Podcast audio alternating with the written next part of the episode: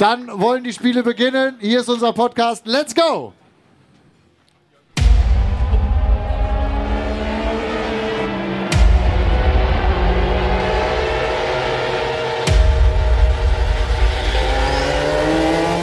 Run Racing, der Motorsport-Podcast mit Timo Scheider, Eddie Mielke und Matthias Killing.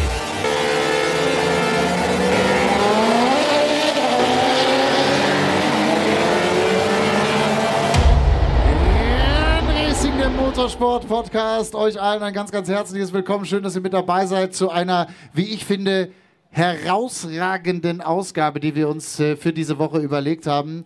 An meiner Seite begrüße ich zum einen natürlich äh, Eddie Mielke. Eddie, es ist immer etwas Besonderes, wenn ein solcher Podcast, äh, Podcast mit dem Wort Timo Scheider beginnt und dann fehlt er wieder mal. Ja, der hat andere Dinge zu tun. Ich habe es gerade schon erwähnt. Timo Scheider ist in Chile und baut die nächste Extreme E-Strecke.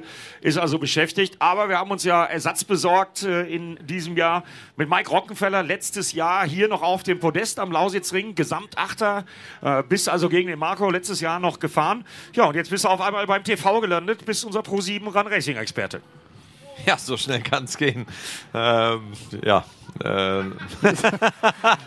Selten, selten hat sich ein Experte so äh, gefeiert wie in diesem Moment Mike Rockenfeller. Übrigens, das muss man euch da draußen mal erklären, wenn ihr diesen Podcast hört. Das ist eine besondere Ausgabe. Wir sind nämlich live. Run Racing live, der Podcast. Wir zeichnen diese Folge für euch auf und zwar Samstagabend, 18 Uhr am Lausitzring nach dem ersten Rennen. Und deswegen freuen wir uns ganz besonders, dass wir hier am Stand von Scheffler ein kleines Studio aufgebaut haben und dass wir mit Marco Wittmann einen bei uns haben. Lieber Marco, herzlich willkommen. Ich bin gespannt, ob deine Begrüßung gleich etwas euphorischer ausfällt als die von Mike. Ähm, äh, super, dass du bei uns bist, vor allem nachdem du heute schon Rennen gefahren bist. Ja, freut mich extrem. Ähm, ich hoffe, dass ich nicht ganz so sprachlos wie der Mike bin.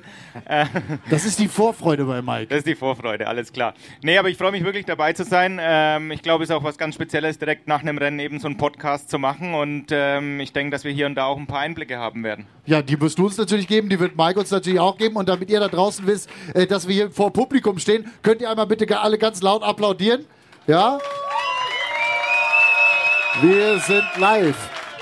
Und es sind, Eddie, ich habe mal gerade durchgezählt, also ich denke so knapp anderthalbtausend, die uns hier zuhören. Das ist gut so. Naja, auf jeden Fall sind das mehr, äh, als wir neulich mal irgendwie in München äh, auf der IAA, glaube ich, hatten. Da hatten wir weniger, Da, da, da waren es äh, Zwei. Drei, würde Ja. ich mal sagen.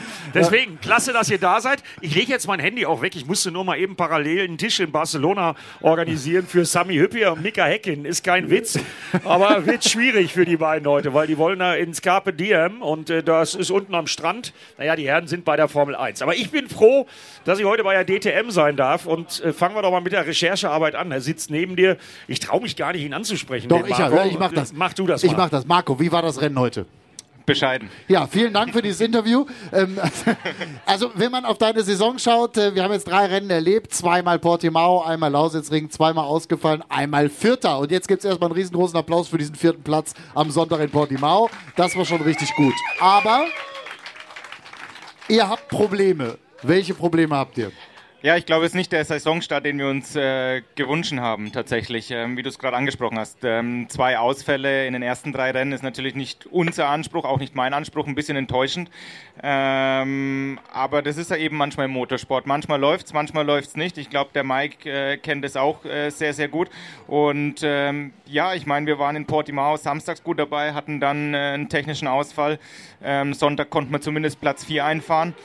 Heute, heute Qualifying, einen schwierige, schwierigen Tag im Qualifying gehabt, ähm, haben tatsächlich versucht, eine andere Strategie zu fahren, lang zu fahren, einen späten Boxenstopp zu machen, ähm, hatten aber dann beim Boxenstopp ein Problem, konnten das Rad nicht zu 100% festziehen und mussten dementsprechend dann das Auto abstellen, eine Runde später, weil es Rad lose war.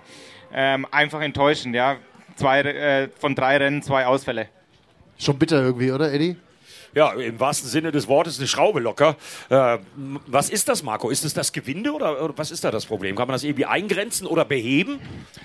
Ja, ich glaube, in dem Fall war es wirklich Pech. Ähm, äh, wir hatten im Prinzip von der Radnabe einen Gewindebruch und diese, dieses Stück, der, das vom Gewinde abgebrochen ist, ist direkt in die Radnabe und durch das hat sich die Radnabe nicht 100% festziehen können. Also eigentlich wirklich bad luck. Es war nicht, dass die Radmutter wirklich zu 100% festgezogen war, sondern eigentlich, dass ein Teil vom Gewindegang abgebrochen ist.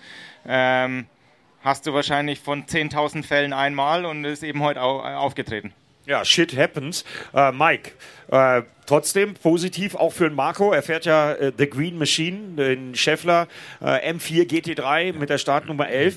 Äh, positiv aber, Marco hat gesehen an der Performance von Sheldon van der Linde, dass der neue BMW M4 GT3 funktioniert. Das war ja vom Markenkollegen Sheldon van der Linde heute ein perfekter Auftritt. Ja, äh, ich, für mich war das Qualifying so ein bisschen äh, der Trend eigentlich, muss man sagen, dass anders als vielleicht Portimao, dass Schubert hier stärker ausgesehen hat als, als ihr äh, mit den Walkenhorst-Autos. Ähm, wie siehst du das? Hast, hast du das Gefühl, dass die hier vielleicht ein bisschen, waren die mehr testen oder woran würdest du das ausmachen? Oder war es einfach, wo du sagst, die Runde hat nicht gepasst? Nee, bin ich bei dir. Also ähm, ich glaube, dass Schubert hier einen Tick stärker aufgetreten ist das ganze Wochenende. Ähm, man muss ihnen zugute stehen, dass sie im Vorfeld hier am Lausitzring testen waren. Ähm, dementsprechend natürlich auch ein bisschen Erfahrung mit dem M4 bereits sammeln konnten. Ähm, ich glaube aber tatsächlich, dass heute den großen Unterschied der Sheldon gemacht hat. Das muss man auch ganz klar auch als Fahrer dann anerkennen. Ähm, dass, glaube ich, nicht nur der BMW stark war, sondern Sheldon heute stark war, ja, sowohl im Qualifying als auch im Rennen. Ähm, Hut ab, Sheldon war schon immer stark am Lausitzring, er hätte letztes Jahr auch wahrscheinlich das Rennen gewinnen können, stand auf Pol mit einem M6. Ähm, da hat er uns letztes Jahr auch richtig eingeschenkt, weil ich glaube, letztes Jahr stand ich auch irgendwo 15, 16 und er hat Pol gefahren. Ähm, also es ist auch eine typische Fahrerstrecke, die dem Sheldon einfach liegt. Ja, es gibt so gewisse Strecken, die mag einer, manche Strecken mag man eben nicht. Ähm, und du, mag, du magst ja Zolder, ne? Ich mag andere Rennstrecken, sagen wir es mal so. Aber ja, man muss ganz klar sagen, Sheldon hat einen mega Job gemacht. Bei uns, ähm, ja, wir waren nicht ganz bei der Musik und müssen schauen, dass wir morgen aufholen. Und was denkst du so, was wäre realistisch gewesen ohne das Problem für dich heute? Ich denke Top 10. Ähm, schwer zu sagen, wo genau. Ähm, denn ich glaube, dass die Strategie, lang zu fahren, nicht wirklich aufgegangen ist. Ähm, wir hatten eher dann wirklich auf Regen gehofft oder auf ein Safety Car, das leider beides nicht gekommen ist. Und deswegen wäre, glaube ich, ein Top 10 Ergebnis drin gewesen. Ein früher Stop hätte uns, glaube ich, ein bisschen weiter vorne, nach vorne spülen können, aber ja, zumindest Punkte wären drin gewesen. Aber das aber muss man, ganz kurz, aber das muss man ja einmal nochmal auch äh, sich überlegen, weil wir jetzt gerade viel über Sheldon eben sprechen. Das ist doch als Rennfahrer, Mike, auch total beschissen, oder? Wenn du der, wenn der Markenkollege irgendwie da vorne wegfährt und äh, ge gefühlt alles in Grund und Boden fährt, du hast das gleiche Auto, möglicherweise ein etwas anderes Setup, ist völlig klar aber das kennst du ja selber auch in, den, in die eine wie auch in die andere Richtung äh, aus, aus, deiner Zeit bei Audi. Du misst dich doch als erstes immer mit dem Marken, erst, erst Teamkollege, dann Markenkollege, oder? Ja, klar, du willst erstmal der Beste äh, intern sein. Ähm, ich glaube, das ist bei dir im eigenen Team schon der Fall äh, bisher gegen Esteban, klar. Aber der Anspruch von Marco ist natürlich und logisch, da wird er bestätigen, er will der Beste sein im BMW-Lager. Aber der Sheldon ist extrem stark auch. Und ähm, wie er sagt, dann, dann gibt es eben Strecken, die liegen dem einen mehr als dem anderen. Und ich glaube, da geht es fast um Schadensbegrenzung, dass du sagst, wir versuchen das Maximum. Wenn er jetzt heute äh, in die Top Ten gefahren wäre und morgen ist ein neuer Tag, du weißt, es geht. Und morgen sieht die Welt in der DTM dann schon wieder ganz anders aus. Das ist eben so. Wenn du siehst, wie eng das ist im Qualifying, ähm, jetzt hast du wahrscheinlich auch noch dadurch gute Reifen für morgen, immerhin. Man muss ja das Positive auch rausziehen. Und ich glaube, da kann man morgen dann viel rausholen. Und ja, Sheldon hat im Rennen äh, mit 25 Kilo Extragewicht natürlich man, einen schweren Stand. Muss man erklären, weil du das Rennen nicht zu Ende gefahren bist. Du hast ja nur einen ganz bestimmten Satz Reifen, die du benutzen darfst an diesem Wochenende und damit hast du eben ein bisschen Reifen gespart. Ich will nicht sagen, das ist ein Riesenvorteil, aber der ein oder andere hat heute, ich will nicht sagen abgestellt, um Reifen zu spannen, aber ja. wir hatten den Eindruck, so ein bisschen zumindest. Es gab war, unheimlich viele Vibrationen ja, bei ja, unterschiedlichsten Autos. Ja, ja, das war ein bisschen auffällig. Aber die hatte ich letztes Jahr auch ab und zu, wenn es Sinn gemacht hat und da bin ich auch abgewogen. also von daher. Äh Ey, jetzt muss ich mal erzählen. Ohne Scheiß, ich stehe ja dann letztes Jahr stand ich dann bei Mike Rockenfeller und habe ihn gefragt, Mike, was ist denn passiert? Da, ah, Vibrationen. Ja, hinten rechts hat es vibriert.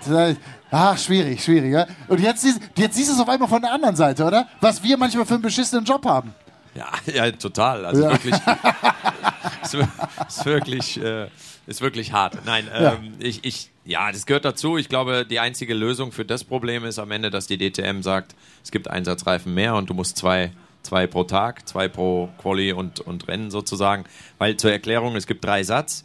Und wenn du eh aussichtslos unterwegs bist, dann äh, liegt es natürlich nahe, dass du sagst, ich spare mir den einen Satz für morgen und ähm, das ist so ein bisschen der Trend, glaube ich, heute bei dem einen oder anderen vielleicht gewesen. Man darf da ja auch nichts unterstellen, aber wenn man die andere Seite gut kennt, dann weiß man auch die Gedankengänge und das ist ein bisschen schade, weil irgendwann nimmt das Überhand und dann fangen die Leute an und sagen, 15. ist nichts mehr wert, komme ich rein und das ist natürlich blöd. Ja, ich glaube zu dem Thema, ich glaube tatsächlich DTM hatte versucht mit diesem Pitstop-Window genau das einzuführen oder dies vermeiden zu können, dass du eben nur noch bis Runde äh, Minute 40 stoppen kannst und dann trotzdem noch eine gewisse Renndistanz fahren musst. Letztes Jahr konntest du ja theoretisch bis zur letzten Runde fahren, deinen Stopp machen und der Reifen war frisch oder genau. genau. eigentlich.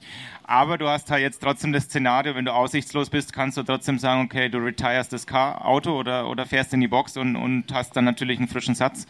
Ähm, bin ich eigentlich bei Mike dabei, ähm, denn am Ende am Ende ist es in erster Linie nicht schön für die Zuschauer. Wenn die Autos in die Box fahren, das ist eigentlich der Hauptgrund. Die Zuschauer sitzen auf den Tribünen und genau. wollen am besten alle Autos ins Ziel sehen. kommen.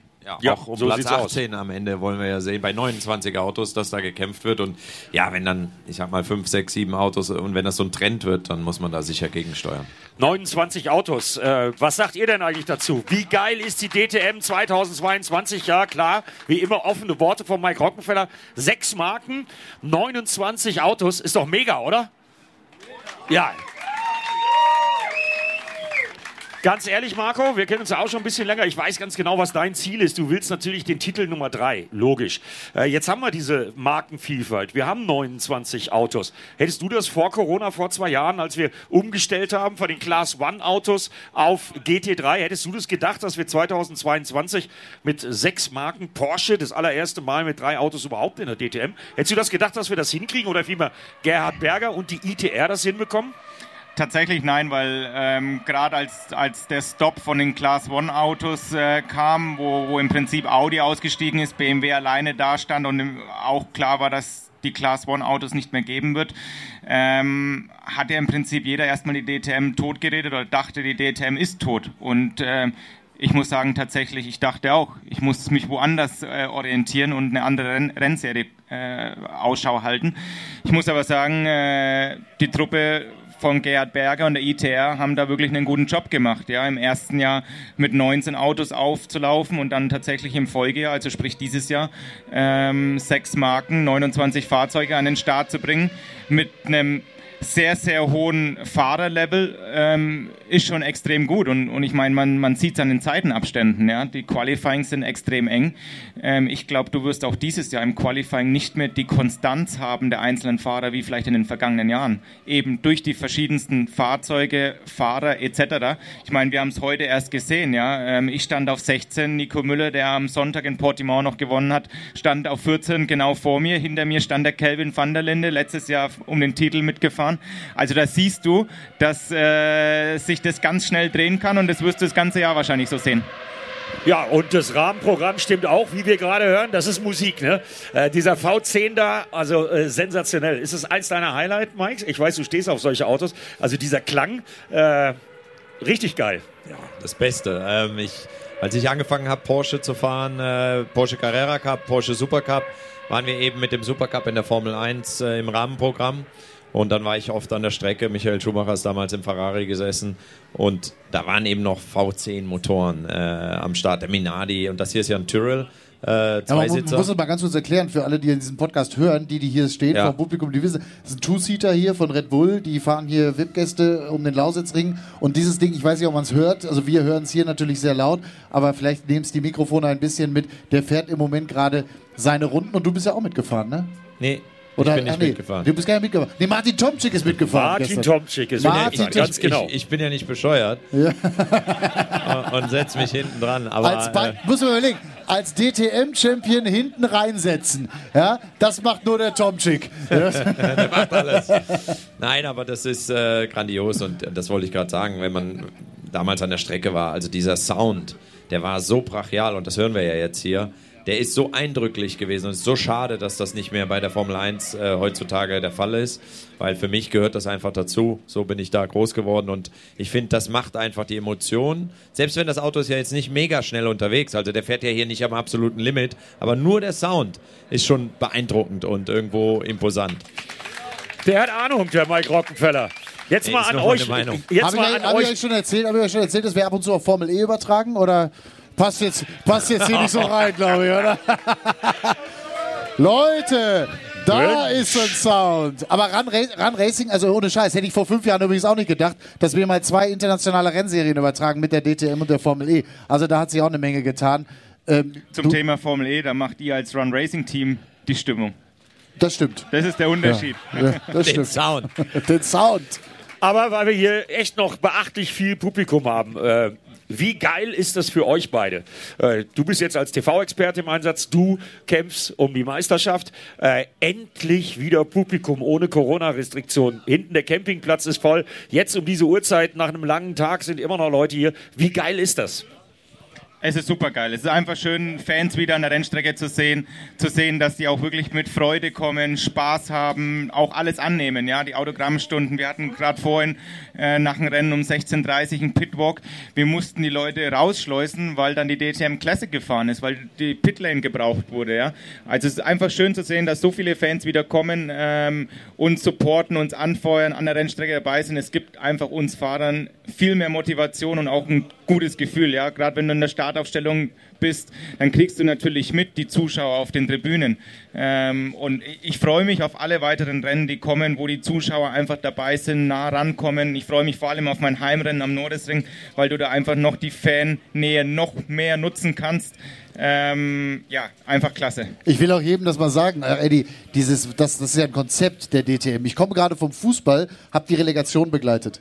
Wenn du beim Fußball arbeitest und dann bei der DTM arbeitest, das ist wirklich, das ist wie, wie äh, Feuer und Wasser oder das ist wie, wie Himmel und Hölle. Ich will jetzt gar nicht auf den Fußball bashen oder so, aber diese Nähe, die Nähe der Sportler zu den Fans, wie hier bei Motorsport. Das findest du sonst nirgendwo. Ich habe das nach dem Rennen erlebt, vorne in der Mixzone. Da standen Zuschauer ohne Ende, haben uns bei den Interviews zugeguckt, dass, dass sie dem René Rast nicht über den Rücken gestreichelt haben. Das ist aber wirklich das Einzige gewesen. Und das musst du dir mal vorstellen in einer anderen Sportart, dass während Interviews, Situationen, Sessions und so weiter die Zuschauer wirklich Schulter an Schulter mit den Stars stehen. Das gibt es nur in der DTM, das gibt es nur im Motorsport und ich finde das einfach nur fantastisch und großartig und ich hoffe, das wird niemals geändert. Das ist mega und das ist genau das Geheimnis der DTM. Ja, also äh, Gerhard Berger legt da großen Wert drauf und das wird sich nicht ändern. Und zwei von euch, also schön bleiben bis zum Schluss. Am Ende werden wir für echte Experten zwei Gridpässe haben. Also ihr dürft dann auch in die Startaufstellung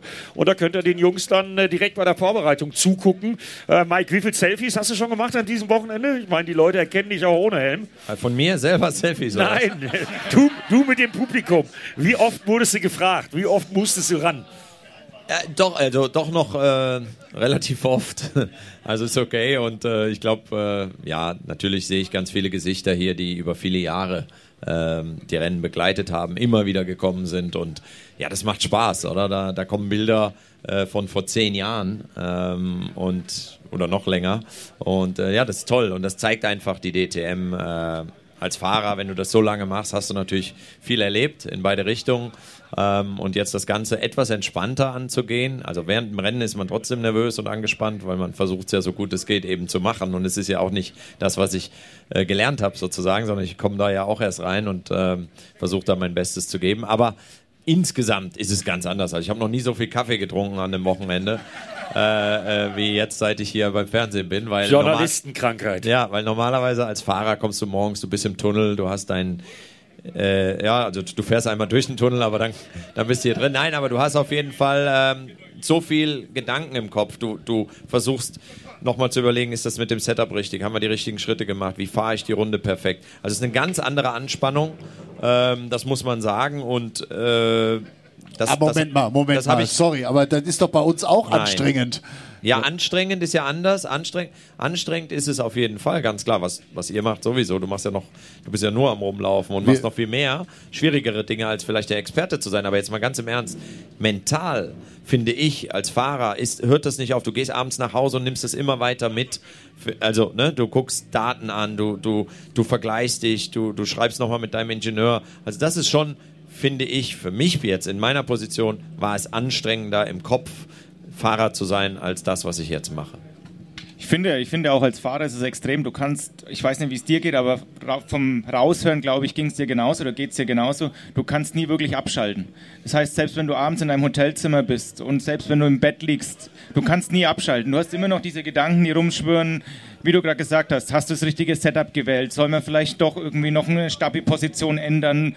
Äh, passt der Luftdruck für morgen, den wir im Quali oder Rennen fahren äh, wollen? Es ist wirklich extrem. Und bei mir ist zum Beispiel so, dass ich auch an den Rennwochenenden immer einen katastrophalen Schlaf habe. Meine Nacht, ich sag mal von. Wann von, schläfst du? Wann gehst du ins Bett?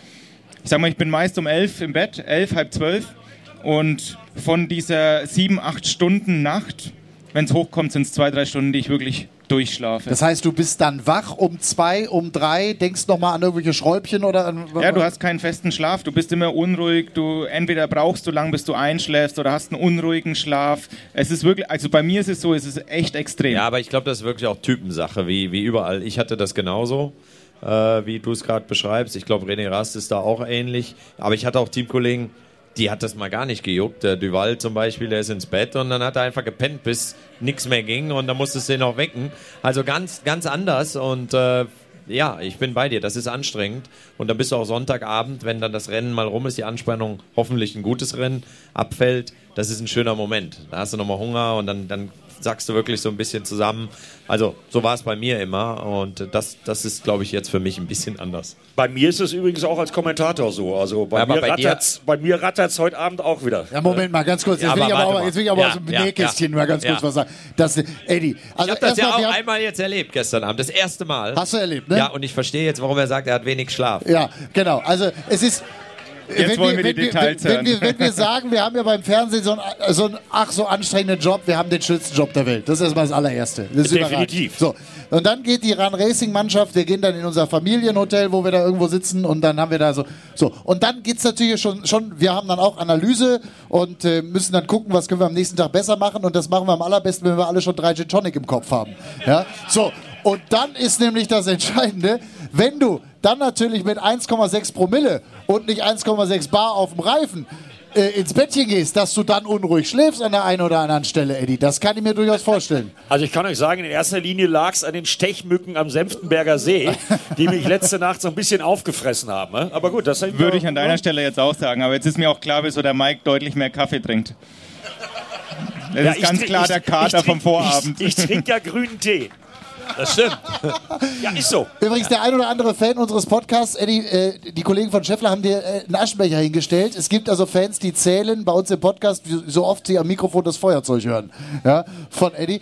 Ähm, ist ja schön, was du alles erzählst hier. Ja, wir dürfen alle. Wir haben uns geschworen, als wir vor anderthalb Jahren angefangen haben, wir erzählen alles. Das stimmt. Ja? Äh, aber eins sage ich euch, passt mal auf, nächstes Wochenende, ähm, da sind wir dann auch wieder bei Marco, weil Marco da auch eine Rolle spielt. Da wird der geschätzte Kollege Herr Killing mal so richtig lernen und kennenlernen, was Arbeit ist. Da arbeitet er nämlich mit mir zusammen im Stream beim 24-Stunden-Rennen. Ich habe den Dienstplan heute schon gesehen. Äh, Mike, du weißt es auch, bist selber auch oft genug gefahren. Weißt du, was ich für eine Schicht gekriegt habe? Und nächste Woche bist du dran. Weißt du, was ich für eine Schicht gekriegt habe? Ich glaube, die haben Angst. Ich habe die Schicht 3 Uhr nachts bis 6 Uhr morgens bekommen ja, das ist aber nicht die einzige Schicht, die er bekommen hat. Äh, Marco, da sind wir wieder bei dir. Äh, du fährst auch natürlich mit dem BMW M4 GT3. Äh, gesamtsiegfähiges Auto, ganz klar. Äh, vergleich das mal. DTM-Rennen, Lausitz, normale Rundstrecke, ja, und dann eben die grüne Hölle. Äh, das ist ja was völlig anderes. Es ist was anderes, weil du dir natürlich äh, das Auto mit, mit Fahrerkollegen teilst. Das heißt, du musst äh, bei der Sitzposition, bei der Setup-Arbeit äh, einige Kompromisse eingehen. Du musst das Auto so abstimmen, dass im Endeffekt alle drei, vier Fahrer zufrieden sind, sich wohlfühlen wo du bei der DTM natürlich alles auf dich persönlich trimmen kannst. Ja? Ob es die Sitzposition, Sitzposition ist, die Fahrzeugabstimmung, die ganze Strategie rund ums Rennen, Qualifying. Ähm, es ist ein ganz anderer Approach. Man muss aber auch dazu sagen, dass die ganzen 24-Stunden-Rennen mittlerweile so anspruchsvoll geworden sind über die letzten Jahre und auch von, von der äh, Competition so hoch sind, dass es im Endeffekt schon fast wie ein Sprintrennen geworden ist, aber ein 24-Stunden-Sprintrennen. Und das ist natürlich die Herausforderung, die es auch mental, Fokus, Konzentration extrem schwierig macht. Ja, da sind 14 äh, aktuelle DTM-Fahrer plus Leute wie Robin Freins, Dani Runkadeja äh, am nächsten Wochenende in der Eifel im Einsatz. Aber Mike, jetzt mal aus journalistischer Sicht, du bist ja als TV-Experte jetzt auch einer, der sowas beurteilen kann. Das ist schon ein geiles Rennen, deine Eifel, ne? Verrücktes Rennen. Ist wirklich mega verrückt, weil ich bin da schon ein, das eine oder andere Mal am Start gewesen und habe einmal nur das Glück gehabt äh, zu gewinnen. Ähm, da geht so viel äh, schief und so viel Drama passiert da immer. Ähm, das, ist, das ist wirklich schwierig äh, zu beschreiben, weil du freust dich drauf, du hast ein Jahr im Prinzip, wo du dich ja, darauf vorbereitest und, und mental sagst, okay, jetzt ist es Wochenende, jetzt geht's los. Und dann kann manchmal sein, du erlebst nicht mal die Nacht oder äh, wir hatten schon wie oft Wetterkapriolen, dann rote Flaggen, dann siehst du nichts äh, im Nebel da am Rumfahren. Also ist ein verrücktes Rennen. Wie gesagt, ich hatte einmal Glück, das zu gewinnen und äh, meistens sonst Pech und nicht so oft äh, weit oben angekommen. Also von daher kann man nur viel Glück wünschen und äh, vor allen Dingen, dass nichts passiert, weil es ist einfach nach wie vor die gefährlichste Strecke, ähm, die wir sozusagen als Fahrer fahren. In Europa auf jeden Fall. Und die einzigartigste, also die ist unglaublich. Nordschleife ist, ist der Hammer. Und die Fans dort, also sie sind schon gut hier am Lausitzring, gar keine Frage. Aber am Nürburgring würde ich sagen, äh, da ist einfach die Hölle los, da ist eine Woche Party und äh, das ist immer geil da zu sein. Ja, ab Montagmorgen dürfen die Fans da rein dann aufs Gelände. Ist auch das erste Mal wieder seit Corona, dass das 24-Stunden-Rennen, die Campingplätze, die Campingspots wieder aufmacht. Ja, und die warten da teilweise dann. Also ich glaube, die meisten fahren morgen schon hin und warten dann bis Montagmorgen dann endlich die Tore geöffnet werden. Ja, dann bauen die da Zeltstädte hin. Kann ich euch nur empfehlen, guckt mal rein. Wird uns freuen im Stream. Also wir sind nicht bei RTL Nitro, der Kollege Killing und ich, sondern wir streamen das für die offizielle Seite. Findet man auf YouTube. Äh, ganz einfach. Äh, du guckst bestimmt mal rein, ne? Ich werde sogar da sein mal am Freitag. Äh, da hat der ADAC irgendwie so eine, so eine Einladung ausgesprochen, eben für die alten Fahrer, die da schon mal gewonnen haben. Äh, dazu gehöre ich dann schon und äh, ja, da komme ich mal vorbei und schaue es mir an. Aber, Kommt ja gut. Aber natürlich schaue ich mir vor allen Dingen vorm TV euren Einsatz ein und, an und denke mir dann morgens, wenn ich beim Kaffee zu Hause sitze. Ach, zu Hause trinkst du auch äh, Kaffee, ja? Gut, dass ich. Ja, aber nicht so viel. Nicht so viel. Okay. Ein, ein oder zwei am Morgen muss ich haben, ja. Also es wird auf jeden Fall ein absolutes Highlight. Ich persönlich Also freue mich 3 da Uhr bis 6 Uhr schaue ich Ja, ich habe ich hab auch noch 17 bis 20 und so. Also alles, ich bin ja da, da wirklich der Rookie und ich krieg dann, ich, ich, ich sage, ich gehe dahin, wo mir gesagt wird und dann fange ich an zu reden und dann höre ich auf zu reden, wenn mir gesagt wird, hör auf zu reden. Aber ein Punkt, und das ist ja auch so eine schöne Geschichte, Eddie ist ja nun auch mittlerweile die Stimme dieser 24 Stunden neben zwei, drei anderen Kollegen noch. Und äh, du hast mir erzählt, Eddie, und das ist auch für unsere Hörer vielleicht ganz interessant, wo gibt's diese thailändische Suppe nachts um zwei? Also da gibt's zwei Autos, die komplett mit unaussprechlichen Namen, äh, was die Fahrer angeht, besetzt sind. Äh, Kann man wirklich nicht. Also es sind sehr, sehr lange Wörter. Ähm, selbst wenn man schon mal in Thailand im Urlaub war. Äh, ich weiß nicht, in welcher Box die stehen, aber die nehmen auf jeden Fall wieder teil. Ich habe sie in die Teilnehmerliste äh, gefunden und ich esse sehr gerne thailändisch und scharf. Ja, und wenn ich dann so einen Hänger hab, morgens um 2.30 Uhr oder so, dann gehe ich jetzt nicht irgendwo hin und hole mir einen Kaffee, sondern dann gehe ich zu den Thais, die freuen sich immer schon und die machen dann so eine richtig scharfe, originale äh, Tom Yum. Äh, wer schon mal in Thailand war, kennt die. Kriegt der ne? Mielke was Scharfes, ist der Hänger vorbei, ne? Ja, ja, Ja, sicher. genau. So sieht's aus. Ja, das ist ja Ey, überragend. Ich, ich kann ja nicht die ganze Zeit Currywurst essen. Also, nee, und gebe ich dir als Tipp mit auf den Weg, so eine Tom Yum äh, zu später Nachtstunde, ist gut. Ja, 100 Prozent. Also es wird auf jeden Fall ein Highlight. Wir werden auch danach, äh, egal wer dann mitmacht, auch wieder eine Podcast-Folge machen. Ich bin heute übrigens oft angesprochen worden, wann macht ihr denn immer wieder eine Folge und so weiter. Ja. Ähm, ich will es an dieser Stelle ganz deutlich sagen, wir sind daran nicht schuld, das liegt einzig und allein an Timo Scheider. Ne? Ganz genau. Ja. Mike, ich würde sagen, fang mal langsam an, ein bisschen zu unterschreiben. Reicht das an Marco weiter? Wir müssen uns übrigens noch einen Modus ausdenken, wie wir jetzt gleich die Kappen hier Ja, das machen, das machen wir auf jeden Fall. Ich will aber von Marco noch eins wissen natürlich, jetzt wo wir einmal hier so munter und äh, fröhlich... Wir haben übrigens erst 30 Minuten, du kannst hier noch Ja, nicht abmoderieren. nein, aber ich will das ja schon mal Weil das- vorbereiten. Da, also ein bisschen, ein bisschen was wollen wir noch machen. Ähm, ihr habt doch noch Bock, oder? Ein bisschen was können wir noch... Jawohl! Marco, ähm, also du wirst eine unruhige Nacht vor dir haben, das hast du gerade gesagt. Trotzdem mit dem Blick nach, nach oben, äh, also auf den morgigen Tag, ist es ja so, und das habe ich heute oft auch von den Kollegen aus dem Feld gehört, es ist wieder ein komplett neuer Tag. Es geht gefühlt bei Null los, beziehungsweise schon noch ein bisschen will man ja aus dem lernen, was heute passiert ist. Was lernst du von heute? Ja, richtig, wie du sagst, es ist eigentlich ein komplett neuer Tag. Ähm, du fängst eigentlich fast wieder bei Null an.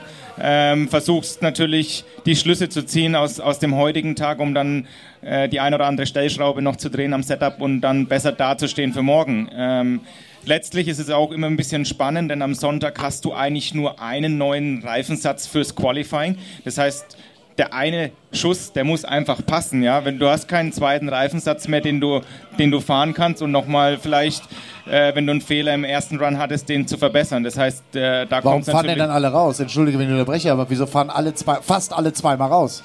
Du fährst eigentlich mit einem gebrauchten Satz vom Rennen raus, um dich einfach einzuschießen auf die Strecke, ähm, Gefühl zu bekommen, ob die Strecke sich vielleicht verändert hat zum Vortag und dann im Nachgang fährst du den neuen Reifensatz. Okay, das heißt also, du schaust dir die Strecke an mit dem alten Reifen, nutzt dann den neuen im zweiten Stint. In der Regel übrigens. äh, Es gibt ja den einen oder anderen, der auch nur einen Stint fährt. Ich denke an Portimao, Mirko Bortolotti zum Beispiel, Nico Müller heute im Qualifying auch nur einen gefahren. Ist das auch mal ein Thema für dich eigentlich oder gehst du eigentlich grundsätzlich zweimal raus? Also jetzt in meinem Fall für morgen macht Sinn, weil ich ähm, durch meinen Ausfall eben fast ein nagelneues Rad habe. Das ist, äh, hat zwei, drei Runden gesehen. Dementsprechend macht es für mich Sinn, zwei Runs zu fahren, sprich erst mit dem ähm, frisch angefahrenen Reifensatz und dann eben den zweiten Run mit einem nagelneuen Satz. Aber sicherlich ist es auch eine, eine Überlegung wert zu sagen, ich fahre nur einmal raus, gucke auch vielleicht ähm, mich aus dem Verkehr rauszuhalten, was mit 29 Fahrzeugen eben im Qualifying auch ein relativ großes Thema dieses Jahr ist. Ja, da bin ich mal gerade mal bei deinem Heimrennen. Das frage ich mich nämlich schon die ganze Zeit. Kann Mike gleich auch mal was zu sagen. Wie bitteschön soll das mit 29 GT3-Autos am Norrisring auf deiner Heimstrecke funktionieren? Mir fehlt da ein bisschen die Fantasie. Wir können es verlängern und bis zur Autobahn fahren und wieder zurück. Dann haben wir vielleicht vier Kilometer Streckenlänge. Äh, nein, Spaß beiseite. Ich glaube, ich glaub, letztlich musst du das Qualifying in zwei Gruppen teilen, weil mit 29 Fahrzeugen ähm, ist es unmöglich eigentlich. Wir hatten früher selbst mit 18, 16 Fahrzeugen eine Schwierigkeit, eine freie Runde zu bekommen. Ja? Jetzt haben wir 29 Autos.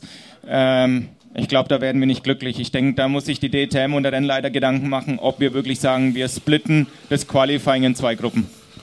Ja, also wenn das eine Überlegung ist, du kannst ja zweimal zehn Minuten machen. Wenn du sagst, die Zeit reicht sonst nicht oder wie auch immer, das reicht auch, ist immer noch der bessere Kompromiss und jeder hat nur ein Outing. Am Norrisring ist ja eh so, dass du mehrere Runden fährst, weil der Reifen nicht abbaut und äh, weil du dich als Fahrer wirklich ans Limit rantastest und eher immer schneller wirst. Ja, auf der anderen Seite, äh, ja, da zum Beispiel bin ich wieder froh, dass ich nicht im, im Auto sitze und äh, eher von außen mir das Ganze angucke. Auch heute muss ich sagen. Tässchen Kaffee, ist der Rockefeller dabei? Das, das 500. Äh, die 500. so. Heute muss ich sagen, beim Rennen ist mir aufgefallen, wie schnell man dann auf einmal die Seite wechselt. Ja. Äh, da kam ja so ein bisschen der Regen, äh, für die Zuschauer natürlich nicht so toll, aber für uns, weil das Rennen jetzt eher ein bisschen, naja, eintönig hier und da, haben wir dann gedacht, boah, jetzt ein riesen Regenschauer, ne? dachte ich, super, das bringt Spannung als Fahrer. Je nachdem, wenn du noch nicht gestoppt hast, hast du das auch gehofft, natürlich, gell, Marco? Du kannst dir gar nicht vorstellen, wie ich mich gefreut habe, als ich Regentropfen Ja, ist schon sah. klar, ist Aber schon da klar. kam leider nicht mehr. Aber ich glaube, der, der Sheldon hat das genau andersrum gesehen und äh, dementsprechend, ja, da wäre noch mal Action gekommen. Ich glaube, so ein Platzregen, äh, das ist das, was du von außen als Zuschauer natürlich äh, am Fernseher auf jeden Fall sehen willst, weil dann gibt es auf einmal eine Durchmischung, es passieren Fehler. So ein Rennauto mit Slicks ist ja im, im Nassen quasi fast unfahrbar. Wollen wir schon mal einen verlosen, so zwischendurch? Da- ja, Gerne. Da, komm, mach das. Und die zu Hause, die uns gerade zuhören, können jetzt äh, Also natürlich nicht immer dann mit- die äh, lautesten mitraten. und äh, betrunkensten bekommen die äh, Sachen. Sagt der Herr Das ist eine ganz alte Rockenfeller-Regel. Du hast dir eine Frage ausgedacht. Okay. Wie heißt, liebevoll genannt, das Auto von Marco Wittmann? Die Ja, Dame war's. in. Die- die- äh, wir machen es mit Handzeichen normalerweise, aber das war jetzt so schnell. Ja, was- wo hast du's Geht gehört? weg. Äh, hier. Green Machine. war hier aus der schneller? Ich glaube, die Pistole. Dame war auch sehr schnell. Bitte was? Ja, gut, dann machen wir eine Stichfrage. Stichfrage: Wie alt ist Eddie Mielke? Nee, kommt Wer- mal beide nach vorne. Arschloch. Ja, was denn? Äh, okay, ne? mach, mach, mach, nehmen wir mein Alter. Wie alt bin ich? Wer näher dran ist, gewinnt. 50, vielen Dank, das ist klasse. Fang, nee, die Dame fängt an. Na? 46, du kriegst das Ding auf gar keinen Fall. So, Ey, wi- wi- wisst ihr was? Ich weiß das doch gar nicht mal genau, wie, wie alt er ist. 45, du bist näher dran. Ich bin 27. Bitteschön. Ja, ja. So, viel Spaß morgen in der Startaufstellung. 42 ist richtig. Kannst fotografieren, kannst 42. Selfies machen und so weiter. So, du hast schon mal das erste. So. Ähm, äh, es ist natürlich total spannend, auf morgen irgendwie zu schauen. Es ist übrigens auch spannend. Ich will nur mal über das Qualifying reden gerade. Du hast einen spannenden Gedanken gerade reingebracht. Der Rennleiter der DTM ist ja Scott Elkins. Und Scott Elkins ist ja auch der Rennleiter der Formel E. Und jetzt kann man hier rumbuhen oder sonst irgendwas. Eines hat die Formel E und wir übertragen das mit viel Freude, finde ich, in diesem Jahr neu gemacht. Und das ist richtig geil. Das Qualifying. Das Zwei, Gru zwei ja. Gruppen fahren zu lassen. Ich weiß nicht, ob ihr das kennt, ob ihr auch die Formel E mal gesehen habt. Ja, und dann fährst du zwei Gruppen und dann fahren die Top vier jeder Gruppe in einem Shootout, in einem K.O.-System immer eins gegen eins gegeneinander. Und ich habe letzte Woche bei der Formel E in Berlin, habe ich so darüber nachgedacht, irgendwie wäre das auch geil für die DTM. Ich weiß nicht, wie ihr das seht, aber Mike, mir das macht was? das als Zuschauer System richtig in dieser, Spaß. In dieser Duellphase, äh, vielleicht für Norisring schon eine Lösung. Ja, ich- also es gab, es gab schon so viele verschiedene Ideen in Qualifyings. Das war in der Formel 1 immer ein Thema, da wurde es oftmals geändert. In der DTM gab es auch schon ganz unterschiedliche. Ich glaube, die Ideallösung gibt es nicht. Ähm, Aber sag doch mal, dieses Eins gegen Eins, das ist doch überragend. Oder nicht so? Der Herr also, ich Rockenfeller habe dich ist schon begeisterter gesehen. weiß nicht, ob das für die DTM. Äh, Marco? weißt du, Ich bin mir auch nicht 100% sicher. Ich denke, was interessant ist, was wir in der Vergangenheit hatten, war ein Q4-System. Das heißt, es war damals ein Top-4-Shootout zwischen den besten vier Fahrern. Könnte man überlegen, ob man vielleicht das mit Top-5-Fahrern macht. Ich finde, das wäre interessant, dass du ein 20-minütiges Qualifying beibehältst, wie wir es haben, aber dann letztlich nochmal ein Top-5-Shootout mit einem neuen Satz Reifen für die 5, eine Runde oder zwei fliegen, nee, eine fliegende Runde. Ich glaube, das wäre nochmal interessant. Aber ansonsten, ich glaube, bei 29 Fahrzeuge, wenn du da so ein Shootout mit allen Autos machst, dann bist du Nee, alle äh. Montag früh fertig. Da hast du recht. Nee, es geht ja nicht um alles. Es geht jetzt in dem Fall um die Top 8. Also du musst halt in die Top 4 deiner Gruppe fahren oder von mir aus in die Top aber 8. siehst du, ja genau, da sind wir schon. Du, Top 4, Top 8, Top Siehst du? 10. Ja, bei 29 eine andere Nummer als mit 22. Nein, aber weißt du, ich meine? Er hat eine Meinung, der Marco, ich habe vielleicht eine Idee, Eddie und alle anderen hier. Also, das ist schwer, die perfekte Lösung äh, zu finden. Ich bin froh, dass es die DTM so, wie sie im Moment ist, gibt, mit 29 Autos. Also ich bin da bei Marco, ich war da auch äh, eher sehr, sehr skeptisch. Äh, Es ist ja auch nicht gerade leicht im Moment, Sponsoren zu finden. Jetzt haben wir hier die DTM Trophy, wir haben die Tourenwagenlegenden, wir haben den BMW M2 Cup, also wir haben ein volles Programm mit dem äh, Formel 1 Two-Seater. Also ich bin froh, dass wir sie so haben, wie wir sie im Moment erleben dürfen. Und ich hoffe, das geht noch lange weiter. Das wird noch lange weitergehen, da bin ich mir sogar ziemlich sicher, weil das, was da aufgebaut worden ist jetzt in der Vergangenheit, das macht einfach nicht nur fantastischen Spaß zu sehen, sondern dann auch zu sehen, wie das hier angenommen wird. Wobei, und ich will jetzt überhaupt nicht hier Öl ähm, ins Feuer gießen oder die große Diskussion anfangen, aber Marco, aus Fahrersicht war das ja heute eher ein eintöniges Rennen. Und wir wissen alle, Rennen dürfen nicht eintönig werden. Irgendwann werden sie die Zuschauer nicht mehr begeistern, oder?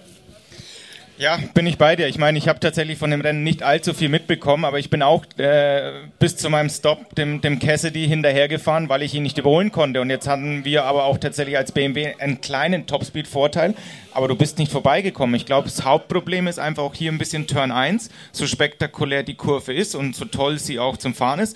Aber du hast halt eine Highspeed-Kurve, wo du auch selbst mit einem GT3 nicht komplett nah hintereinander herfahren kannst, weil du den Downforce dennoch verlierst. Und dann wird es schwer zu überholen. Und man muss auch sagen, der Reifenabbau ist viel zu wenig. Das ist für mich ein Anspruch, den ich auch seit mm, ja, ein, zwei Jahren sage, dass eigentlich der Reifen generell ein bisschen höheren Verschleiß haben müsste.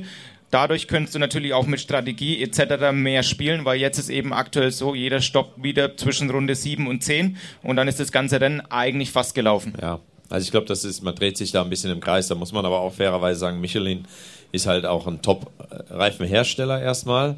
Ähm, das ist nicht unbedingt, denen ihr Anspruch ist einfach ein anderer. Die wollen super Reifen bauen und das äh, machen die eigentlich überall auf der Welt. Das, das muss man wirklich so sagen. Du bist ja auch schon viele andere gefahren und das ist aber nicht unbedingt gut fürs Racing. Wie du sagst, wir wollen spannende Rennen, wir brauchen Zweikämpfe und wir haben DRS gehabt, das hat einen Grund. Wir brauchten es zum Überholen. Wir haben mal verschiedene Reifenmischungen gehabt. Auch das hat irgendwo Spannung gebracht. Es, hat, es ist, wenn die Autos so gleich sind und der Reifen nicht abbaut, GT3 hin oder her, das spielt gar keine Rolle. Und die Fahrer sind alle so gut, da macht kaum einer jetzt einen groben, groben Fehler. Dann siehst du nicht so viel Überholmanöver. Wenn die Strecke dann noch nicht passt, jetzt mit Kurve 1, dann ist das fürs Racing nicht unbedingt gut. Und deswegen wäre dann so ein Wetterthema sicherlich gut gewesen. Aber ja, das können wir ja nicht beeinflussen. Ich bin Optimist. Ich sage jetzt einfach, morgen sehen wir ein richtig geiles Rennen mit ganz, ganz vielen Zweikämpfen. Und Marco Wittmann fährt das Rennen durch und fährt auf jeden Fall in die Punkte. Okay. Guck mal, da gibt es ja schon mal hier. Das ist schon mal ganz gut. So, Mathis, was machen wir jetzt mit den Mützen? Wie verlosen wir Ja, die denn? nee, nee, die verteilen wir, wenn unsere Folge zu Ende ist, verteilen wir die hier. Das machen wir dann schon, äh, würde ich vorschlagen. Weil das ist jetzt für den Hörer da draußen natürlich total Ja, unspannend, wenn wir stimmt. jetzt hier Mützen verloren wir im Jahr äh, verlosen. Wir Weißt du? denken uns mal was aus für eine der nächsten Podcast-Folgen, dass auch die Hörer da draußen, Was die den gewinnen Podcast können. hören, was gewinnen Ja, können. das ist eine gute Idee. Das machen wir auf jeden Fall. Kaffee, Marco, Kaffee trinken mit Mike Nordesring-Tickets. Rottenfeller. Warte, was Nee, Wir verlosen Nordesring-Tickets. Wir verlosen Norrisring-Tickets bei uns im Podcast. Na, gucke mal. Ja, Marco, Sehr da, starke da musst du uns Idee. aber helfen. Zehn. Ich Ja, würde sagen hin. zehn. Elf. Meine Startnummer elf. Elf. Elf, Ja, das wir verlosen elf Zweimal elf Tickets. In der nächsten Folge. Wann ist Also Norrisring? Deal. Anfang, äh, Frag Marco. Anfang ich, Juli. Ich blicke, Anfang ich Juli. blicke nur von Wochenende zu Wochenende. in der Tat. Da hast du auch völlig recht. Es ist auch Wir- in zunehmendem in dem Alter, Alter. natürlich schwierig geworden. Wir ja? machen das so. Ich stelle zweimal elf Tickets und ihr verlost in eurem Podcast. Zweimal elf. Ja. Marco Wittmann, Freunde. Das ist aber überragend. So. Die Marco. Podcast-Zuhörerzahlen gehen dank Marco Wittmann dann beim äh, übernächsten Podcast. Der ist ja erst ab morgen oder heute Nacht zu hören. Äh, da gehen die durch die Decke. Danke, Marco. Ja, das ist morgen. Sehr gerne. Das ist morgen Abend. Sonntagabend kann ich, dann sitze ich erst am Rechner, dann kann ich das jetzt hochladen. Ja, das Ja. stimmt. Äh, Morgen haben wir noch eine kleine Sendung zu bauen, aber da freue ich mich drauf, denn das, äh, wir sind übrigens äh, wieder auch morgen natürlich und wie an jedem Wochenende bei der DTM ja auch mit dem Qualifying unter anderem auf ran.de. Ran.de will ich auch mal jedem empfehlen in Sachen DTM. Wer noch ein bisschen Hintergrundberichte oder so auch lesen möchte, der kann sich auf ran.de wirklich ganz toll rund um das Thema DTM, aber auch um den Motorsport insgesamt natürlich informieren und wir haben da wirklich viele tolle Kollegen, die auf unserer Webseite tagtäglich nichts anderes machen, als über Motorsport zu recherchieren und zu schreiben, richtig? So sieht's aus. Ja, So sieht's man kann aus. sich da auch alles real life angucken. Also wenn ihr jetzt hier am Wochenende am Lausitzring wart und die Herrschaften hier genossen habt, dann klickt ihr einfach mal auf ran.de und da sind dann die Rennen und die Sessions real life. Ähm, ja, mit Mike Rockenfeller, der das übrigens überragend macht. Wir machen das jetzt erst das zweite Wochenende zusammen. Äh, sensationell. Also äh, der hat nicht nur eine unglaublich gute er- Stimme, war hier. Ja, ich muss mich ja ein bisschen einschleimen. Ich, ich bin wieder sprachlos. Ja. Ist das eigentlich, Marco, ist das eigentlich für euch, also schaust du dir die Rennen hinterher an, um zu hören, was der Eddie da erzählt oder Timo oder Mike oder früher auch Martin? Also ich gucke die Rennen an, aber tatsächlich. Ohne Ton.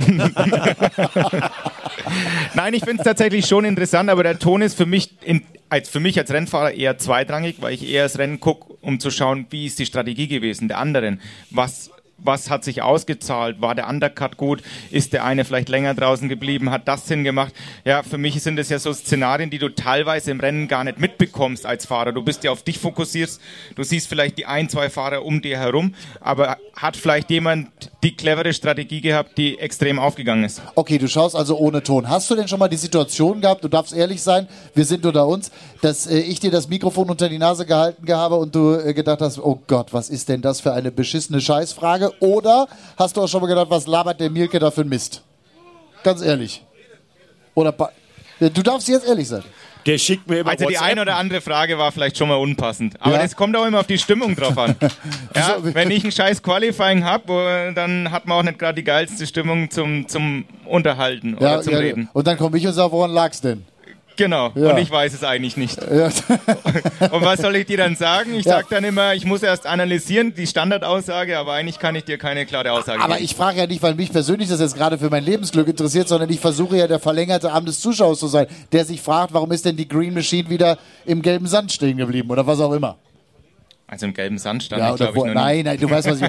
Ich wollte jetzt nur ein Bild malen. Also ja? ich weiß nicht, was mit dem Killing heute los ist. Keine Ja. Ahnung. Das muss irgendwie an euch liegen. Ja. Nee, nee, einfach, ich bin in der Heimat immer gut drauf. Aber äh, nee, grundsätzlich äh, ist das schon so, dass du äh, mit unserer Arbeit halbwegs zufrieden bist, aber du guckst ja eh ohne Ton. Nein, das habe ich nicht gesagt. Ach so. Ich habe gesagt, der Ton ist zweitrangig. Aber Zweitrangig, ich, ich höre ich hör mit Ton. Nein, ich muss sagen, ihr macht echt einen richtig guten Job, macht super viel Spaß. Und ich bin echt froh, dass ihr seit einigen Jahren in der DTM dabei seid und das Ganze auf ein neues Level nochmal gehoben habt. Äh, das muss man ja auch mal sagen. Ich bin ja viel rumgekommen, weil ich der älteste Sack von denen allen bin. Und, äh, Aber nur ganz knapp. Ja, ja, ganz knapp. 44 ja bist du. Ich, ich, weiß, worauf du hinaus willst. äh, nee, das ist in der heutigen Zeit sehr, sehr ungewöhnlich. Auch jetzt in der Corona-Zeit, dass sich ein deutscher Sender, ein deutscher Premium-Sender so engagiert für unser Lieblingsthema Motorsport. Das habe ich auch schon anders erlebt. Also da sind wir sehr, sehr froh, dass äh, die Sat1 Pro 7 Gruppe, wir sind ja jetzt bei Pro 7, ist aber ja die gleiche Senderfamilie wie Sat1 vorher. Also da sind wir sehr, sehr happy drüber, dass wir Motorsport dort transportieren dürfen. Äh, das wird nämlich viel zu wenig gemacht aus meiner Sicht äh, in Deutschland. Äh, ihr wisst es selber, Formel 1 gibt es nur noch im Pay-TV, bis auf vier Rennen. Ne? Äh, das ist dann so ein Kreislauf, das führt dann nämlich dazu, dass wir in Deutschland, und äh, das muss man sich mal vorstellen, wir sind das Autoland schlechthin. Ja, wir haben kein Formel-1-Rennen in Deutschland. Jetzt haben die schon 23 Rennen im Kalender und wir haben in Deutschland kein Rennen. Äh, Finde ich persönlich totale Scheiße. Äh, aber gut, so ist das. Deswegen, ich glaube, Mike, äh, du bist jetzt froh, dass du bei uns als Experte arbeiten darfst, aber das ist auch wichtig, dass sich so ein Sender, so eine Sendeanstalt so committet, ne? Das ist für die DTM äh, überlebenswichtig, äh, für den Motorsport, aber vor allen Dingen für die DTM. Das ist eines ja, der wichtigsten Themen, ein Eckpfeiler, warum die DTM so erfolgreich jetzt wieder ist, warum so viele GT3-Teams hier am Start sind. Das ist ganz klar das Fernsehen. Ähm, und ja, von daher waren wir als Fahrer immer froh, wie der Marco das jetzt sagt, wenn da Engagement ist. Und jetzt sehe ich es wirklich von der anderen Seite. Es sind coole Leute, die mit Leidenschaft dabei sind, alles geben. Ähm, und wenn es mal nicht so gut ist, äh, ja, dann das ist menschlich, dass, dass hier und da mal was schief läuft. Das ist als Fahrer so, das ist als Experte so. Heute habe ich die zwei Red Bull Ferraris kurz mal vertauscht. Ähm, aber da fährt ja auch jedes Wochenende gefühlt ein anderer. Und äh, da war ja, Bisher Mal, hast du recht. Ja, Bisher ne? hast du recht. Nein, also ist toll. Und dann, das muss man auch nochmal sagen, wir sitzen hier bei Scheffler. Ist, glaube ich, auch herausragend. Seit vielen Jahren eine äh, ne, ne Firma, die ich natürlich auf meinem Auto hatte, Marco jetzt. Ja, du bist damit Champion geworden. Ja, ja, also er hat sehr große, äh, wie sagt man, Fuß, äh, Fußstapfen, wenn die er da tritt. Also ne, ist klar, der letzte Schefflermeister, der äh, sitzt ja hier auf der Seite vom Tisch. Ja, ich konnte deine Fußstapfen nicht ganz, nein, nein. Nicht ganz übernehmen. Nein, nein, du bist schon der absolut, absolut. Merkt ihr was? Die Piesacken sie auch gerne ab, Nein, er ist der absolut Richtige natürlich aus, aus vielerlei Hinsicht. Und ähm, ja, und Scheffler, das sieht man hier das Setup, was hier ist, das ist auch was, was in der DTM neu ist und was super angenehm ist. Und ich glaube, das belebt das Ganze und andere nehmen sich vielleicht auch ein Beispiel, hoffentlich. Wir haben ja viele tolle Firmen in Deutschland, ähm, die oder in Europa, die hoffentlich sich im Motorsport weiter engagieren, weil das ist entscheidend. Für mich ist das immer so ein Hamsterrad. Also äh, das muss alles zusammenpassen. Also wir als Sender müssen das Ganze präsentieren. Dann eben die Fahrer, die müssen performen. Aber es ist eben auch was Besonderes, wenn man so einen Sponsor hat wie Scheffler. Und das frage ich jetzt gleich mal den Marco. Das ist richtig familiär. Das ist nicht einfach irgendein Technologieunternehmen aus Deutschland. Nee, die Jungs von Scheffler, die Jungs und Mädels von Scheffler, die leben Rennsport, Marco. Und ich glaube, deswegen ist das für dich auch sehr, sehr angenehm in der Zusammenarbeit. Ne? Total. Ich meine, äh, klar, du lernst dich im ersten Jahr, wo du dann das erste Jahr zusammenarbeitest, natürlich erstmal kennen. Aber wenn ich jetzt gucke, äh, über, die, über die drei, vier Jahre, wie uns das ganze Motorsport-Thema zusammengeschweißt hat, äh, ich würde es gar nicht mehr eine Partnerschaft nennen. Ja? Für mich ist es wirklich eine, Freu eine Freundschaft, eine Familie geworden. Ähm, und dann macht halt das Zusammenarbeiten wirklich Spaß. Ja? Und wie du sagst, die Jungs und Mädels sind so engagiert. Ja? ob es im Fahrerlager ist, äh, an der Rennstrecke, aber auch abseits der Rennstrecke, ja. Und äh, mit so vielen Leuten, ob es natürlich äh, in der Zusammenarbeit mit euch, mit Pro7 äh, ist, aber auch mit anderen Teams, äh, mit den Veranstaltern, ähm, ist für mich momentan Scheffler eine ganz klare Vorreiterrolle. Ähm, und wie der Mike gesagt hat, ich hoffe, dass auch andere Partner ähm, auf den gleichen Zug springen und das genauso umsetzen, weil ich glaube, nur das kann den Motorsport auch weiterbringen am Ende des Tages ist, und so versuche ich das immer wieder zu beschreiben, am Ende des Tages ist das wie ein großer Wanderzirkus. Ja, und wir alle sind in unterschiedlicher Ausrichtung und in unterschiedlicher Aufgabe die Zirkuspferde. Der Fahrer genauso wie der Kommentator, der Moderator und so weiter. Alle übrigens mit dem gleichen Ziel. Alle mit dem Ziel, großartigen Motorsport, spannenden, tollen Sport nach draußen zu präsentieren. Da brauchen wir die Fahrer, die da mitmachen. Da brauchen wir die Kolleginnen und Kollegen im Hintergrund, die das organisieren, die das arbeiten. Und das machen wir für die Zuschauer. Und wenn die Zuschauer keinen Bock drauf haben, dann bleiben sie nämlich weg oder gehen zum Hallenhalmer oder sonst wohin. Und dann ist der Motorsport auch tot. Motorsport ist aber mit der geilste Sport der Welt. Und das sehen wir eben auch hier. Deswegen war es auch aus meiner Sicht, ich wiederhole mich für die DTM, das Überlebenswichtigste, sich so zu öffnen, wie sie sich geöffnet haben. Und ich hoffe, das geht auch noch ganz, ganz deutlich so weiter, weil ohne Zuschauer, ohne Zuhörer übrigens, Eddie, würde es unseren Podcast auch gar nicht geben und äh, dann könnten ja. wir auch hier nicht so schön sitzen. Und ganz genau, also ihr gehört nämlich genauso dazu. Also man muss Motorsport ein bisschen leben und das macht ihr. Deswegen danke an euch alle und danke auch an alle, äh, die zuhören. Das ist äh, wirklich eine Win-Win-Situation. Also wir wollen Motorsport, wir finden Motorsport geil und wir sind sehr, sehr dankbar, dass ihr jetzt um diese Uhrzeit, und es ist ja gar nicht so warm heute Abend, ne? es ist schon ganz schön kühl, äh, dass ihr noch hier Aber steht und dabei seid. Apropos Temperatur, du hast ja heute Morgen gesagt, du gehst heute Abend noch äh, in den See. Also wer den Eddie noch schwimmen sehen will nachher im Senftenberger See, Gleich geht's los. Ich, ich weiß nicht, wo du die Info her hast. Hast du doch heute Morgen gesagt. Habe ich das gesagt? Ja. Ja, gut, ich komme aus Norddeutschland, da geht man auch mal doch ein paar zu viele Gin Tonics scheinbar. da geht, da Oder ist es das Alter? Kann natürlich auch das Alter sein. ich, wollte, ich wollte heute Abend noch auf eine Forelle gehen, nicht, dass du mir dann auch vorbeischwimmst da. Ja, ja. Das wäre dann eine etwas größere Forelle. so, was machen wir jetzt mit den Mützen, Mendes? Wir machen jetzt gleich was mit den Mützen. Nee, also ich muss ganz ehrlich sagen, mir, mir macht das großen Spaß, auch diesen Podcast live zu machen. Danke nochmal an Sören und das ganze Team, dass wir das hier machen durften. Und äh, eine richtig schöne Geschichte. Marco, äh, wir könnten noch viel länger, aber ich weiß, äh, du möchtest langsam in deinen unruhigen Schlaf dich wahrscheinlich verabschieden oder zumindest wieder ein bisschen Ruhe haben, um äh, dann später auch äh, hoffentlich wirklich dich ein bisschen zu erhöhen. Morgen ist ein neuer Tag, du hast es gesagt, wir freuen uns auf die DTM. Hat eigentlich irgendeiner heute Formel 1 Qualifying mitgekriegt von euch vier Hasen hier? Nee, keiner, ja. ne? Ja, ja. Leclerc, Leclerc hat Pole vor, ich glaube, Verstappen. Wie hieß der nochmal? Verstappen, ja, ja. Sainz und Russell. Okay, also ha Hamilton. Äh, sechs. Sechs. Übrigens auch das für den Motorsport entscheidend und wichtig. Und wenn, also die Formel 1 ist und, übrigens äh, auch übrigens, so langweilig übrigens, geworden. Schumacher in die Top 10 gefahren, ne? Ehrlich? Richtig. Im ja. Qualifying. Beide Haas. So, und wenn das, was wir in den letzten sieben Jahren in der Formel 1, diese unfassbare Dominanz von den Kollegen von Mercedes gesehen haben, natürlich wird das irgendwann langweilig. Und das ist jetzt das erste Jahr in der Formel 1 und wir sind ein Motorsport-Podcast und reden oft über die MotoGP auch und über die Formel 1. Ich habe richtig Hoffnung, dass das jetzt in diesem Jahr wieder etwas spannender wird. Es wird niemals so spannend wie in der DTM. Da sehen wir, der Sieger von Portimao am Sonntag steht heute auf der 14 und so. Also das ist natürlich in der Formel 1 nicht so denkbar, aber es ist deutlich mehr Musik drin. Das finde ich persönlich erstmal gut, weil nichts ist langweiliger als langweilige Rennen oder es gewinnt immer der gleiche. Da hast du recht. Ne? Also ich kommentiere auch lieber was, was spannend ist. Der eine oder andere oder die eine oder andere wird ja wissen, dass ich lange Jahre auch MotoGP kommentiert habe. Da war es immer sehr, sehr eng. Aber mit der DTM sind wir auch auf einem guten Weg. Wenn ich mir das angucke, 20 Autos innerhalb einer Sekunde oder äh, die ersten 10 innerhalb von 0,289 oder so.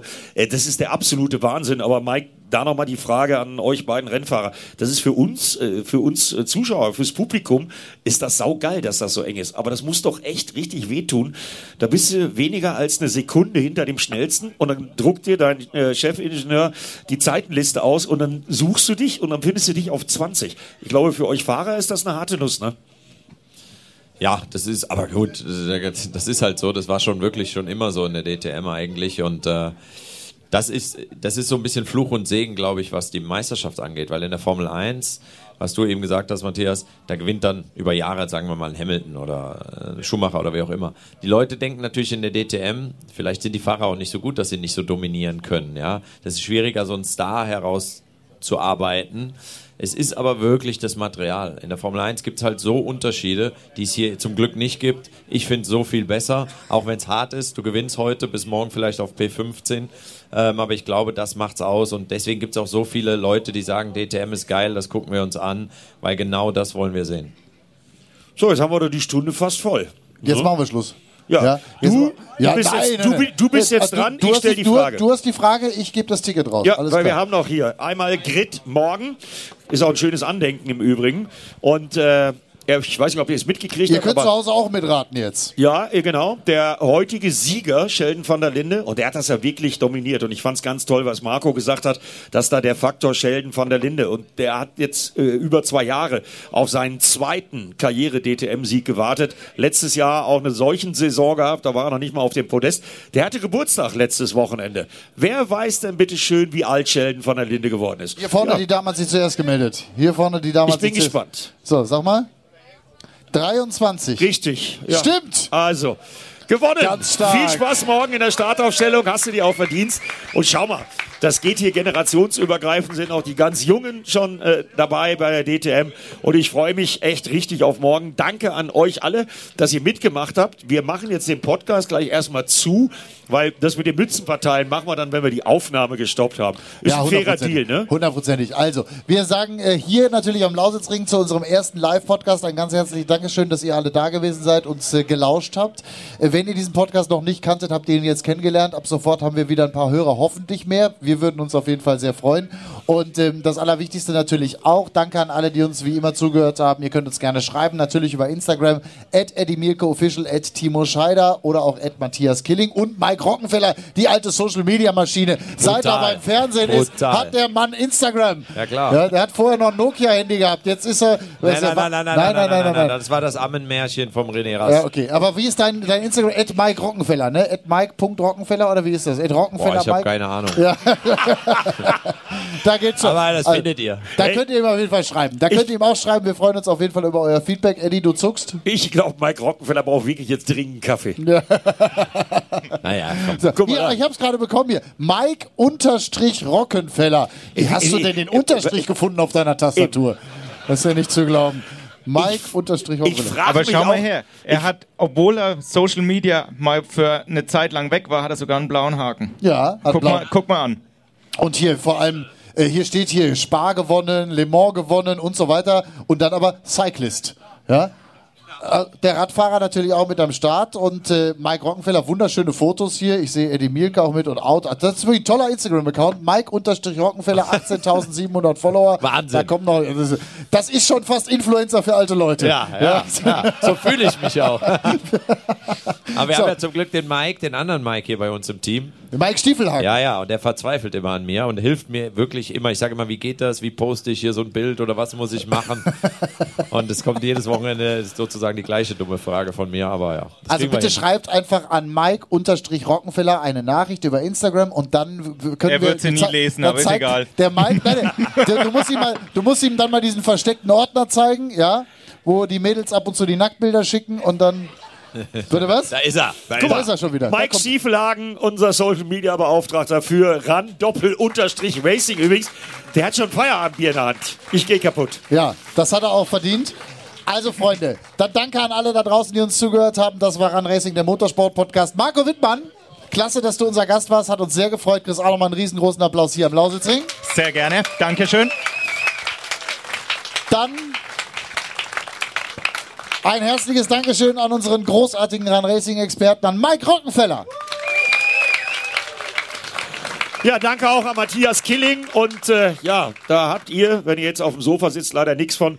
Wir sagen jetzt Tschüss, machen Feierabend und Marco Wittmann und Mike Rockenfeller verteilen noch ein bisschen die Mützen. Und- also, und natürlich gibt's auch noch die Möglichkeit, ein Selfie, ein Autogramm oder ähnliches von den beiden hier zu bekommen. Also nicht abhauen, bleibt mal schön hier sitzen. Ne? Das gehört dazu, wenn man DTM-Champion war. Mike steht schon auf. Nein, und dann will ich noch eins für alle da draußen sagen. Ihr wisst, wie ihr uns helft, diesen Podcast größer zu machen. Bitte gerne einen Screenshot machen, gerne posten, verlinken mit Run Racing.